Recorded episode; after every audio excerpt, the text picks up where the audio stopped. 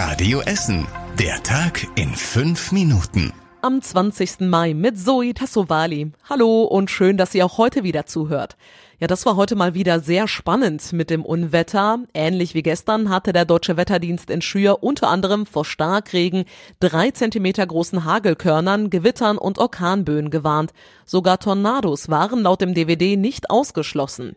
Die Stadt hatte am frühen Nachmittag deshalb vorsichtshalber den Krugerpark geschlossen, ebenso wie die Turnhallen, Sportplätze und das Kruger Bad. Die gute Nachricht, Essen ist weitgehend verschont geblieben von dem Unwetter. Die Feuerwehr hatte auch gar keine Einsätze, sagte sie auf Radio Essen nach Frage. Und Essen Original kann heute Abend in der Innenstadt sein Comeback feiern. Es ist die erste Ausgabe nach zwei Jahren Corona-Pause, allerdings mit etwas verändertem Konzept. Es gibt zwar immer noch drei Bühnen mit Musik, Essen Original soll aber etwas mehr zum Stadt- und Familienfest werden. In der Stadt gibt es zum Beispiel auch Stände von Unternehmen und Vereinen, zum Beispiel von den Entsorgungsbetrieben oder dem Alpenverein.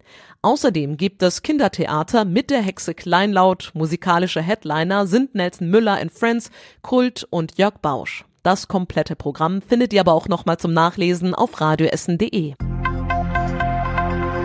Der Krieg in der Ukraine hält ja leider immer noch an. Die Solidarität ist weltweit riesig, auch hier bei uns in Essen.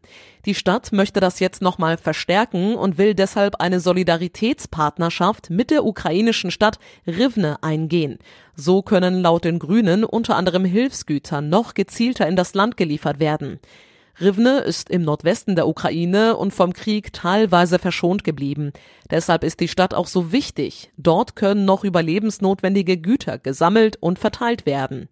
Die Städtepartnerschaft zwischen Essen und Rivne soll aber auch nach dem Krieg halten, denn gerade dann werden die Menschen dort noch mehr Unterstützung und Solidarität brauchen, sagt zum Beispiel die CDU.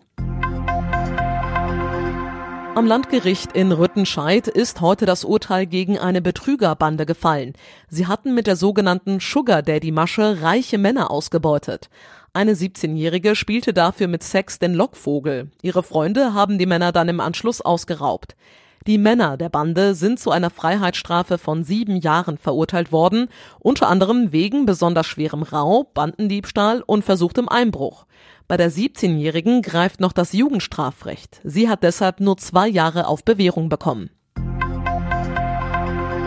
Unsere Stadt bekommt in den nächsten Monaten neue Schilder für Touristen. An mehreren Stellen sollen dunkelblaue Wegweiser aufgestellt werden. Sie zeigen den Weg zu wichtigen touristischen Zielen und wie lang man zu Fuß bis dahin braucht. Unter den zehn größten Städten in Deutschland ist Essen aktuell die einzige Stadt, die so ein Wegweisersystem noch nicht hat. Als erstes werden Schilder in der Innenstadt, Rüttenscheid, dem Südviertel und am Baldeneysee aufgestellt. Später sollen unter anderem Werden, Stehle, Kettwig, Borbeck und Altenessen dazukommen. Im Limbecker Platz läuft aktuell eine besondere Kleidersammelaktion. An der Aktionsfläche im Untergeschoss dort können Essener ihre Altkleider spenden. Wer mindestens fünf Kleidungsstücke spendet, kriegt einen 5-Euro-Gutschein für den Limbecker Platz. Die Klamotten sollten sauber und gut erhalten sein. Die gespendeten Sachen gehen dann vollständig an das Diakoniewerk Essen. Das unterstützt damit soziale Projekte. Bis Sonntag könnt ihr noch Kleidung spenden, die ihr nicht mehr braucht. Alle Infos dazu und die Öffnungszeiten stehen auf radioessen.de. Nach dem Aufstieg in die dritte Liga hat Rot-Weiß Essen jetzt seine ersten Testspiele vereinbart. In der Vorbereitung auf die neue Saison geht es unter anderem gegen den Erstligisten Borussia Mönchengladbach. Das Spiel ist am 1. Juli an der Hafenstraße. Außerdem spielt RWE gegen den ETB Schwarz-Weiß Essen und die Kickers Emden. Im Juli geht es dann auch ins Trainingslager, das dieses Mal in Wesendorf in Niedersachsen sein wird. Mit welchem Trainer RWE in die Saisonvorbereitung geht, ist noch nicht klar, der wird erst noch vorgestellt.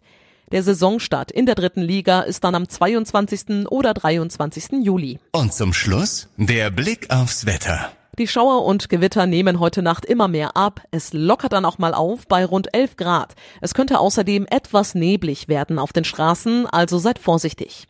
Die nächsten Nachrichten aus Essen gibt's dann wieder morgen früh, dann aber ab halb acht hier bei Radio Essen.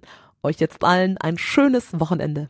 Das war der Tag in fünf Minuten. Diesen und alle weiteren Radio Essen Podcasts findet ihr auf radioessen.de und überall da, wo es Podcasts gibt.